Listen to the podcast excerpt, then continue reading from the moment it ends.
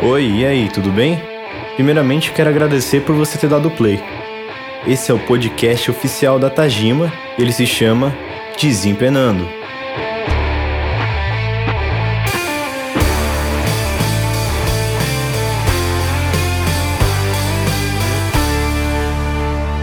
O episódio de hoje é com Márcio Zaganin, luthier, proprietário da N Zaganin Custom Shop e desenvolvedor da Tajima. E você deve estar se perguntando agora sobre o que é esse programa. E eu te respondo: esse programa é sobre tudo, mas principalmente sobre entrevista. E nele a gente vai conhecer histórias dos parceiros do mundo da música e do mundo Tajima. Vamos descobrir a história deles, a origem e para onde eles querem ir, onde eles querem chegar. Vai ter muita história triste, vai ter muita história alegre, mas sim, vai ser uma conversa leve e descontraída e a gente vai conhecer os nossos entrevistados de um jeito diferente.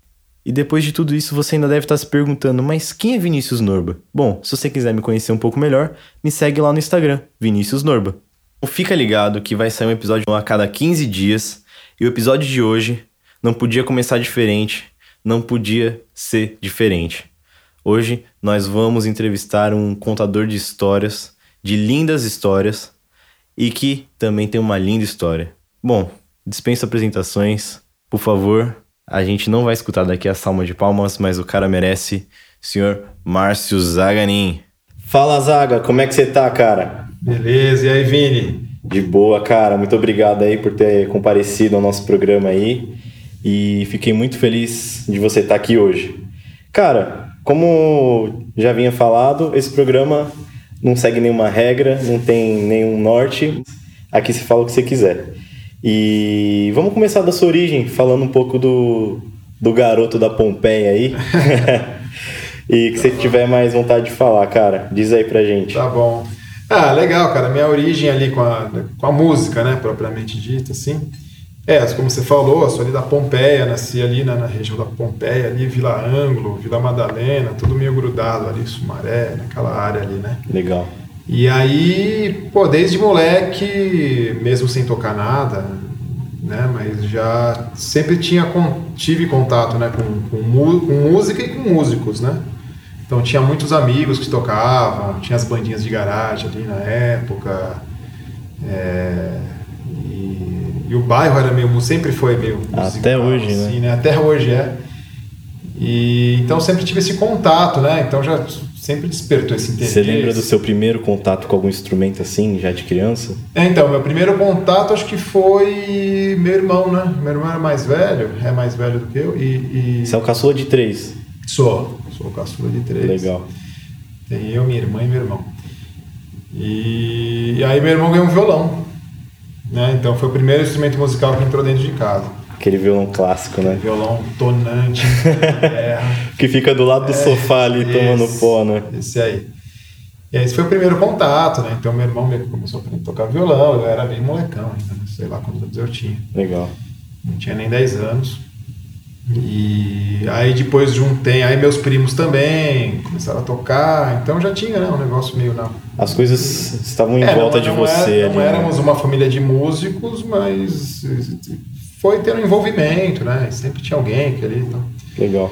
E até que aí meu irmão mesmo resolveu tocar baixo, né? Virar baixista e tal. Meu, meu primo já tinha comprado uma guitarra, aí meu irmão começou a tocar baixo e e aí eu comecei a ficar mais próximo desse mundo, né? Uhum. Meio que, mesmo sem querer, por osmose, fui, fui caindo aí. Te empurraram aí nesse buraco. fui, fui, fui me inteirando ali, né? Uhum. Sem nenhuma pretensão, lógico, né? E você chegou a ter bandas, alguma coisa assim? É, então, aí depois cheguei, né? Porque o que aconteceu é que daí meu irmão, depois de um tempo, ele, ele começou a ter banda, né? Uhum. E aí a galera que ele tocava o pessoal começou a ensaiar na minha casa, né? Onde a gente morava na época ali. E aí tinha a banda, a banda era dentro da minha casa praticamente. Então eu tinha um estúdio dentro de casa com guitarra, baixo, bateria. E seu pai e sua mãe não pirava de vez em quando? Dava pirada, assim, eles e a vizinhança. e, então aí eu já fui me interessando e ali aí eu tinha meio que a disposição, meio que quase com o estúdio, né, inteiro, completo. Uhum. Então eu toquei, eu comecei a me interessar, a tocar bateria, guitarra, baixo, tudo ao mesmo tempo, assim, uhum. sem tocar nada direito, mas já Tendo pelo- os contatos. tendo um né? contato com, com, com tudo Com isso, né? Até que eu comecei depois de um tempo, depois de um bom tempo, aí eu falei, eu vou tocar uma batera aqui e tal. Aí comecei Legal. a tocar batera na época, e aí tive uma banda e tal, toquei um tempo, assim. Legal. Mas foi isso aí. E, e você na batera tem, tem umas histórias engraçadas, né? Eu já escutei algumas. É. E aí eu tava pesquisando sobre você e eu vi o, o Frejá. Ah, numa entrevista sim. que o Frejá falou. Ele tava falando super bem de você e falou, pô, pior de tudo que o cara é batera ainda, começou na batera. Aí, puta, dei, É, dei de rir. comecei, na verdade eu já tocava. Já, na verdade, quando eu fui tocar bateria, já até já tava, já tava assim, praticando luthieria, já tava construindo. Então, Legal. Não é que eu era uma coisa e não era outra, Sim. né? Que uma época eu flertei com a bateria e fui tocar batera também, né? Mas não é que eu era baterista e virei luthier, era Ah, mas, pô, tocar É. batera é o maior tesão. né, É, então, era um negócio paralelo, ó, né? E, mas, e você já pensou em luthieria de bateria, assim, quando, mesmo quando você começou assim, tipo, pô, vou focar na guita, mas quem sabe um dia eu faço alguma coisa com bateria? Não, nunca pensei em fazer bateria, não. Nunca tive esse, esse E, projeto. e aí você teve esse primeiro contato, mas quando foi que deu o estralo? Falou, putz, agora eu continuo, faço outra coisa, viro luthier de vez, viro músico. Como é que foi essa fase É, da sua então, vida? primeiro, é, então, eu, eu sempre, a, a- paralelo a isso tudo aí, né, de, de, de tocar alguma coisa, brincar ali com os instrumentos, tal, ter esse contato com a música efetivamente, eu sempre gostei também de brincar com marcenaria, com eletrônica, com essas coisas. Então também eu já ia desenvolvendo essas, meio que esse conhecimento, essas habilidades paralelamente, né? Certo. Até que um dia surgiu um amigo que, que, que na época eh, tinha uma luthieria ali na Vila Madalena, que era perto de casa, e, e ele estava trabalhando lá, de repente. Pô, meu, tô trabalhando lá numa fábrica de guitarra, pô, tá precisando de alguém, não quer trabalhar? Eu falei, quero. Aí foi assim. Que legal. E aí eu comecei a trabalhar com isso também, despretensiosamente, mas fui lá ver qual é que era. Pô, vamos fazer umas guitarras, vamos lá tal, né? Legal. E aí que deu estralo, falou, pô, dá pra É. começar algo aqui. Sim, né? Então, daí eu, eu, eu fiquei um tempo lá trabalhando, aprendi ali mais ou menos como é que, fazia as coisas, como é que se, como não se fazia também, que é importante. Então a galera que precisa aprender como não fazer. É, também. então, você tem é uma parte importante do aprendizado que não se fazer. Aprendi isso lá e depois que eu saí dessa luthieria, eu montei uma oficina na minha casa, assim, meio que, pô, achava legal, gostava, gostei muito, né, de, de. E eu montei uma oficina para ter como hobby, até porque eu ainda pretendia continuar estudando e fazer uma Ah, faculdade e tal, né? Esse, esse era o plano. Era o plano B, na verdade, né? É, então, esse não era nem o plano B. Tipo assim, eu falei, olha, eu vou, eu vou agora, eu já tava já tinha terminado ali o colegial, essas coisas, e falei, ah, agora eu vou fazer uma, uma facu. Mas aí tava naquele meio tempo, eu já estava envolvido com isso daí com a luthieria. Eu falei, quer saber, eu vou fazer uma oficina na minha casa para tirar uma chinfra mesmo. Foi o que eu sempre gostei, falei, não vou deixar de fazer isso. E, e aí eu falei, eu vou fazendo aqui enquanto eu não vejo o que eu faço direito da vida. Só que aí eu tô vendo até hoje, né? até hoje. Até, até hoje. É, aí eu fui me envolvendo, comecei a fazer uns instrumentos irregular para uma galera, e como sempre tive contato com amigos músicos, meu irmão e tal, e os amigos e os amigos dos amigos, começou a vir cada vez mais gente me procurar, né? Aí eu comecei a estudar luthieria mesmo assim, estudar por conta própria, né? E tentar me aprimorar. E fui me aprimorando e cada vez foi, foi chegando uma galera mais profissional, né? Me procurar. E aí chegou uma hora que falei, puta, é isso mesmo. E aí eu pulei para isso aí. E o que eu acho interessante, Zaga, você dá uma, você dá uma ideia pra galera que tá escutando a gente, porque, pô, a galera é tudo da minha idade. Eu tenho 23, Tá. mas a gente não tem consciência da dificuldade que era estudar alguma coisa na época. É, cara. Porque você tava já nos anos 80, anos 90. Já era nos anos 90, dos isso. anos 90 e, e arranjar um material, ainda mais um material bom de um, de um conteúdo tão nichado que a luthieria Sim. era difícil.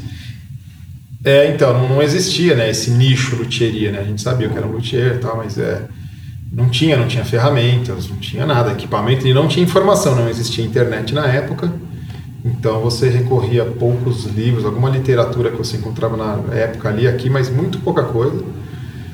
E Você ficava caçando as coisas no sebo, assim, Fica- algo do tipo. Sebo, não, tinha algumas livrarias que às vezes, na época, você encontrava o livro com a história da Fender, sabe? Que Aham. ali dentro daquele livro que tinha história da fábrica da Fender, tinha alguma, alguma dica. Ah, a Fender era feita assim na época, com essa madeira aqui, ó.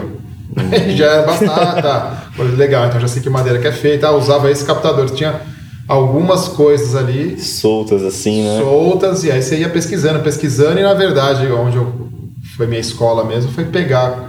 Comecei a ter acesso a alguns instrumentos desses, né, na época. Uhum. Instrumentos já bacanas, as Gibsons, as Fenders da vida da época lá, Ibanez, essas coisas que eram boas na época. E aí eu ia dizer, isso chegava para mim para fazer algum tipo de reparo, e eu fui desmontando e dissecando o instrumento e falando, ah, o cara faz assim aqui dentro, faz copiando mesmo, uhum. tentando copiar, né? Tentando copiar igual. Mais próximo, ah, você vai entendendo o que, que o cara pensou, e foi assim, cara. E... É, como qualquer outra coisa, você tem que abrir, fuçar, entender para ver como funciona isso, pra isso. poder é, aprender. É, muito, muita coisa instintivamente mesmo, assim. Sim. E, e nesse lance todo, assim, é, você sempre praticou artes marciais, que também refletiu um pouco isso na luthieria, né? É, então, aí teve uma fase que eu, que eu um bom tempo eu, eu pratiquei, né? É, é sim, isso ajudou, ajuda na profissão, né, na vida, assim, sim. tipo, como disciplina. No dia a dia, é, né? disciplina e foco, assim. Que é o Kung Fu. Que era o Kung Fu, é, o, na época. E isso me ajudou, acho que a direção a focar, a melhorar, né? Porque aquela, aquela busca da perfeição ali e de focar num negócio até o fim. Terminar e, terminar é, bem feito. Né? Terminar né? bem feito e não fazer mal feito. Então, essa, essa disciplina, a arte marcial ajuda, né? Para e, vida. E assim, depois que você teve estralo, falou: bom, beleza, vou continuar como luthier aqui, tá dando certo, tá rolando. Mas quando que rolou de você pensar assim, puta, agora foi? Agora chegou um cara do nível já mais alto, ou tipo, o mercado já tá. Já, as coisas começaram a rolar para você.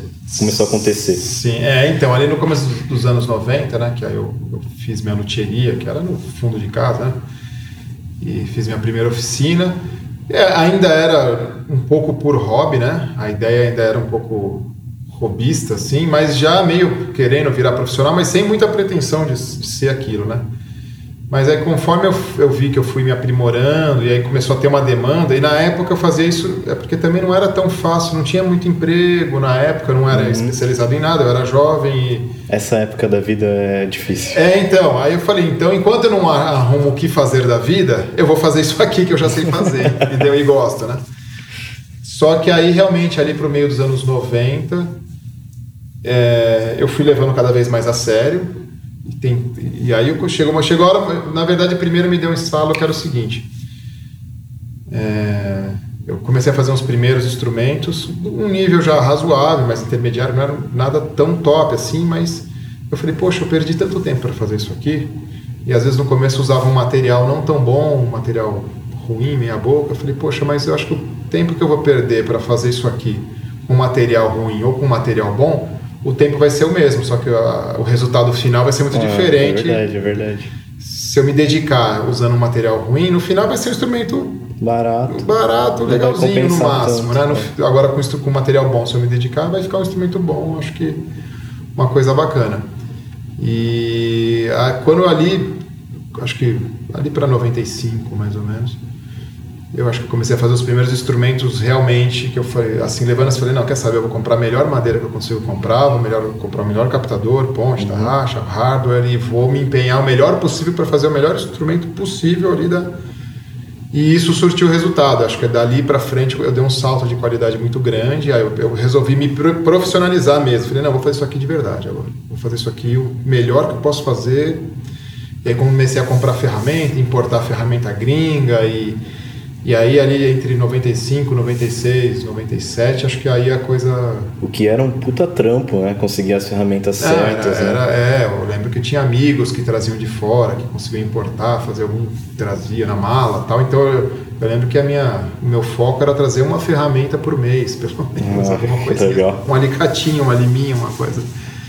Era complicado, cara, bem complicado. E assim, colocando... É Quantificando isso em pessoas, assim, quando chegou aquele cara mais do nível mais alto, você falou, puta, agora me deu um frio na barriga fazer uma guita pra esse cara, assim. É, putz, cara, não lembro qual foi o primeiro. Eu vi que alguma, numa entrevista que você disse, você disse que o, o Buzz... O... É, Sérgio Bus. Esse foi, é, esse foi, aqui então, na época que eu conheci o Bus, né, puta, que era um cara, já tinha uma experiência gringa, né, ele tocava lá nos Estados Unidos com o Steve Vai e tal, aquele papo todo, era um cara né, que estava voltando para o Brasil na época. Sim.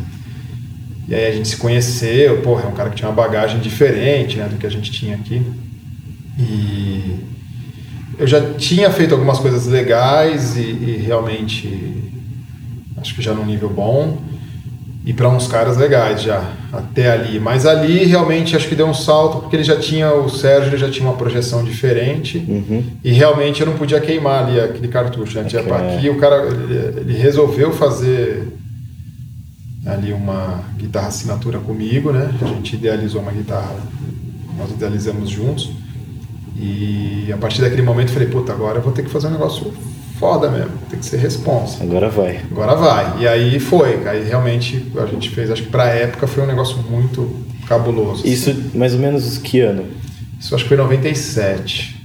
Então, em 1997, o Boost deu essa alavancada, né?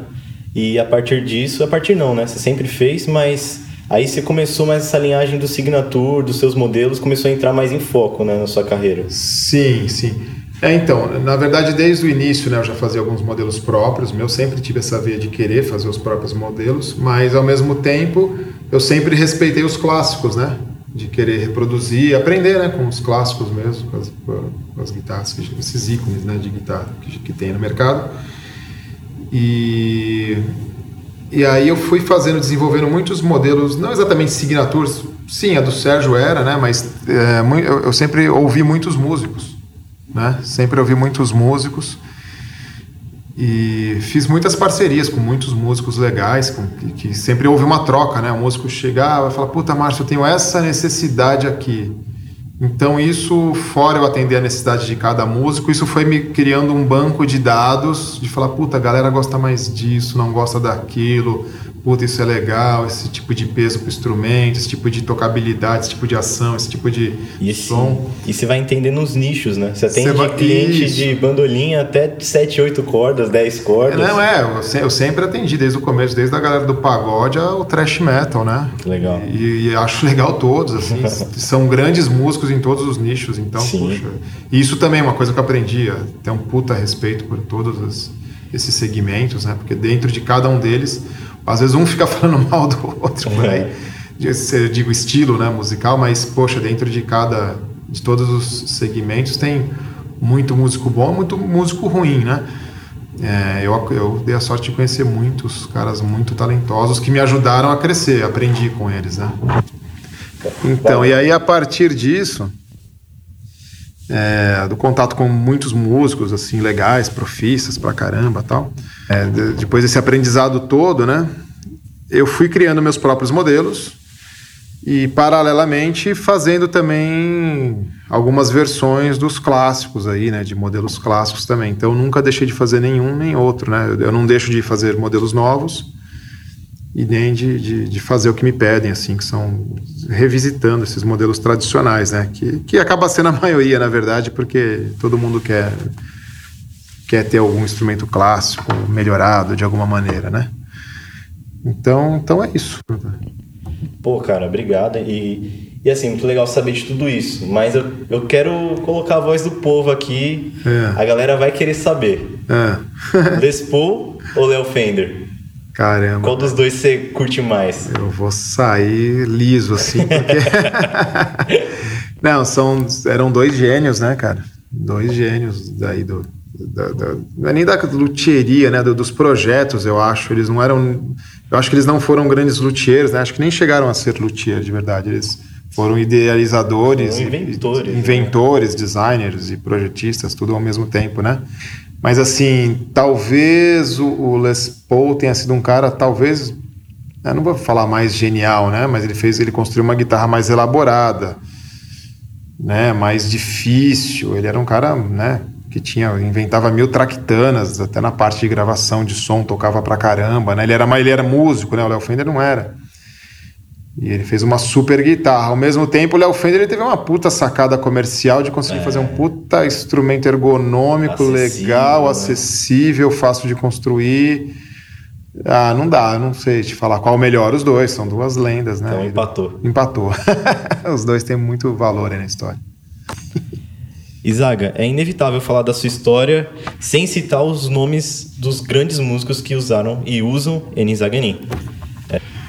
Frejá, Roger, Pedro Baby, Pepeu, Lenine, Marisa Monte, o próprio Faísca também, que é um grande parceiro seu. Mas dentro disso teve um grande parceiro aí, de um irmão de luthieria, digamos assim, que foi o Martal. E fala um pouco da, pra gente assim sobre, sobre essas pessoas e sobre esse cara aí. Ah, então, é, o Martal foi é, um irmão, né, cara, e parceiro também. E como eu disse antes, né, que nem a gente, a gente eu fui aprendendo com os músicos também, né, com a necessidade deles e tudo mais. E o Martal foi um deles, porque o Martal é legal que ele é um puta, um baita de um músico, ao mesmo tempo ele é luthier também. É, e foi um grande, assim, parceiro, incentivador, né? É, porque a gente começou a discutir projetos juntos. Eu conheci ele mais, assim, né, oficialmente, quando eu fui fazer a primeira guitarra por Frejá, e ele que me passou o projeto da guitarra, que era uma guitarra, foi a continuação de uma guitarra que ele já tinha ele mesmo executado para o Frejá. E aí eles precisam, precisavam fazer outras, e ele me passou o projeto, mas que já teria algumas modificações, ele me deu liberdade para fazer também do meu jeito. Enfim, a gente sempre trocou muita figurinha, eu sempre aprendi muito com ele, a gente virou, viramos assim, grandes amigos e parceiros mesmo. E aí ele serviu como uma, grande, uma ponte, né? ele me indicou muita gente importante, bacana. Desses nomes que você falou, muitos passaram por ele, foi indicação dele. Legal, legal. Foi um grande irmão. E, e, assim, a gente está mais ou menos em 1997 até 2003 falando dessa ponte, né? E a partir de 2004, é, é, o Ney Nakamura entrou em contato com você, vocês, vocês fizeram, fizeram uma parceria. E, e acabou entrelaçando ainda mais quando você entrou na Tajima, né? E a gente, e a gente sentiu essa mudança de uns anos pra cá. É, que a Tajima, que a Tajima tomou um rumo diferente. diferente. E eu queria, e eu queria que, você falasse, falasse pra gente como é que foi essa parceria, quando você entrou, como é que as coisas estavam. É, conta pra gente um pouquinho mais sobre isso. É, então, eu conheci o Ney em 2004, né? A gente começou com o projeto da N Zaganin, né? Que até então era M Zaganin, até 2004. Aí de 2004 para frente virou N, porque a gente fez essa parceria. E aí em 2006, é, o Seise estava saindo, né? ele estava se desligando aqui da Tajima, e o Ney me convidou para assumir esse posto, assim, né? De, de, comandar aqui, né? A parte de design, de produção, tudo mais, a parte de luthieria da Tajima. E aí a ideia, cara, é, a ideia era mudar mesmo, né? Porque a Tajima até então, acho que ali na época tinha um foco mais de produtos, acho que um pouco mais voltado para o mercado de iniciante, um mercado intermediário, não tão profissional, né? Eventualmente já, já, já tinha, já trabalhava com músicos profissionais, já fazia guitarras legais também. Mas ainda era um pouco um modelo assim, outro assado, era um pouco bagunçado ainda o conceito da marca, eu acho, né? E aí o que a gente vem fazendo nos últimos anos, né, já nos últimos anos, já de 14 anos para cá, na verdade. Pouquinho, pouquinho tempo. É, que às vezes a, mudança não é tão rápida quanto a gente imagina, a gente não consegue fazer tão é, rapidamente, sim, mas sim, sim. É, mas a ideia foi hoje a gente tem uma linha bem segmentada, eu acho, assim, desde produtos. Então, se as pessoas procurarem produtos para iniciantes, é uma linha mais mais acessível, né? De violão, guitarra, baixo, ukulele, tem, né? Uma linha muito, acho que bem feita, bem elaborada, com, pro, pro, com preço super acessível. Sim, sim, sim.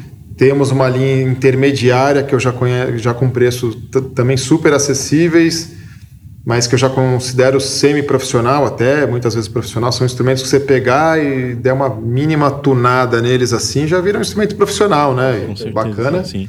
E temos instrumentos hoje também, principalmente da linha Brasil aqui de guitarras e série café de violões assim, que são instrumentos realmente profissionais, cara, de primeiríssima linha. Então acho que ficou muito bem segmentada a linha da Tajima hoje, né? Tem é, a gente, é, a gente consegue, consegue, entender, que, que atende do iniciante até o profissional. Exatamente. E é uma evolução de 15 anos, né? Sim. Não é, não é de, de, uma hora para outra. outra. É, é, é devagarzinho. Sim, sim.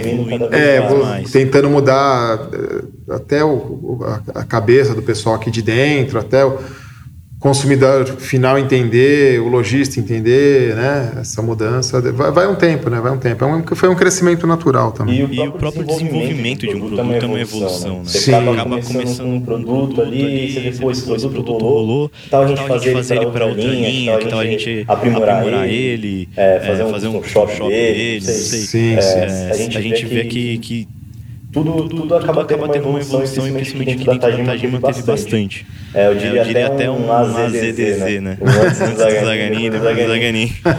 E... E Zaga, eu queria agradecer você, por ter participado aqui, desempenhando. E foi uma, e foi uma honra receber você. Você já deve ter desempenado vários instrumentos, milhares de Muitos instrumentos. E eu queria, queria achar legal aqui fechar o programa, programa né? Com uma, uma fala, fala, do Pepeu, ah. que, ele, ele, ele disse e uma, uma, umas, umas entrevistas que eu vi, né, né estudando, estudando sobre, sobre, sobre, sobre história, história, ele falou, ele falou que, que, abre aspas, abre aspas né, finalmente, finalmente encontramos, encontramos nosso Léo Fender. Fender. Caramba. É, é, é. é, pô, fico lisonjeado, né, de ouvir isso. Acho que é um pouco menos, mas eu me esforço para fazer o melhor possível, sempre, né? Claro. Cara, eu, eu, eu, que agradeço aí pela. Se o Pepeu falasse isso de mim, eu, eu aceitaria. aceitaria. Legal. E, e muito obrigado. Muito obrigado. É, quem, é, quem, quiser conhecer mais sobre, sobre o Zaganin Procura, Procura ele, lá no Instagram, Instagram Zaganin, tem no tem Facebook. É, um, é um cara super acessível, super simpático. Ele não é assim só aqui, não foi só isso que vocês escutaram ele é assim com qualquer pessoa que parar ele na rua. E, e agradeço de coração por ter separado esse tempo aí. Muito obrigado. E é isso, e é isso aí, galera. Muito obrigado, Muito obrigado a todos vocês que escutaram a gente. Fiquem ligados aí que a cada 15 dias vai sair um episódio novo. E quer fechar com alguma coisa aí, Zaga? Quer dar um recado final? Não.